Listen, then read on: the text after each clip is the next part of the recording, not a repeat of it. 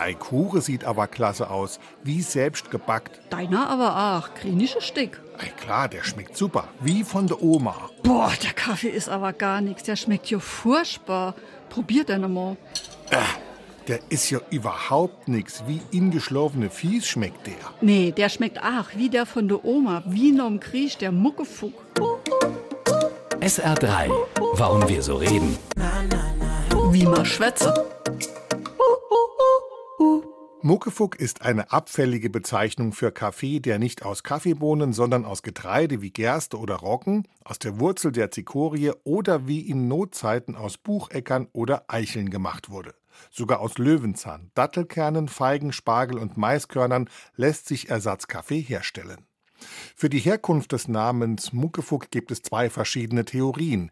Die eine besagt, dass mit Muckefuck die Flüssigkeit gemeint ist, die sich in faulenden Baumstümpfen bildet. Mucke ist im Rheinischen eben jener braune Holzmulm und Fuck bedeutet so viel wie faul. Zumindest optisch kommt das an Kaffee ran.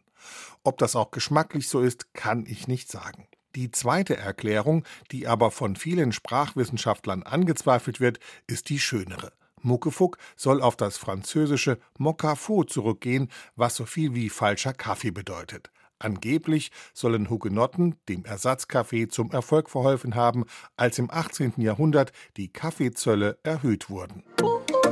SR3.